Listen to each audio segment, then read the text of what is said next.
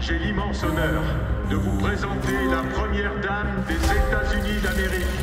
Eleanor Roosevelt, Betty Ford et Michelle Obama, trois premières dames américaines qui ont en commun d'avoir voulu dépasser leur statut de First Lady. Je ne veux pas me réveiller dans quatre ans et me dire Oh non, je ne reconnais pas la personne que je suis devenue.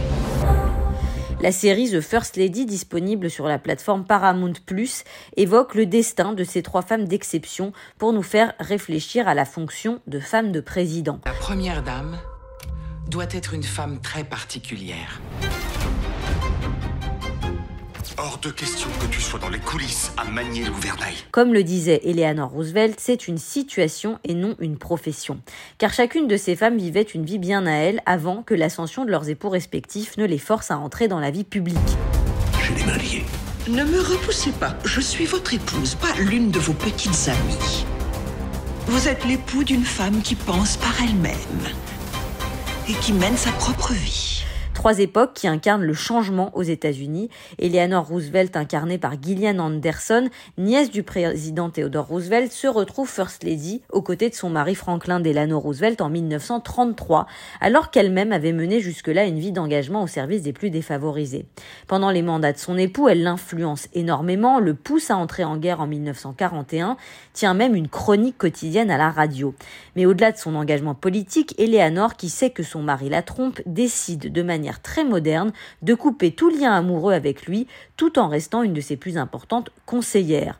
Eleanor Roosevelt ira même jusqu'à vivre une liaison amoureuse avec une journaliste tout en continuant à être à la Maison Blanche. Tu m'as caché tes ambitions politiques.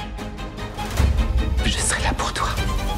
Je serai là, mais je resterai moi-même. Dans un autre style, Betty Ford, jouée par Michelle Pfeiffer, s'est mariée en seconde noce avec Gerald Ford après un divorce et une carrière de danseuse. Choquant pour le parti républicain de son mari, propulsé président après la démission de Nixon. Mais Betty Ford va conquérir le cœur des Américains en osant parler de sujets forts dans les années 70. Avortement, cancer du sein, dont elle a elle-même souffert, addiction à l'alcool et à la drogue. Elle aura une popularité bien plus importante que son ces messieurs pensent que je ferais mieux de me taire. C'est votre chance d'influencer l'histoire.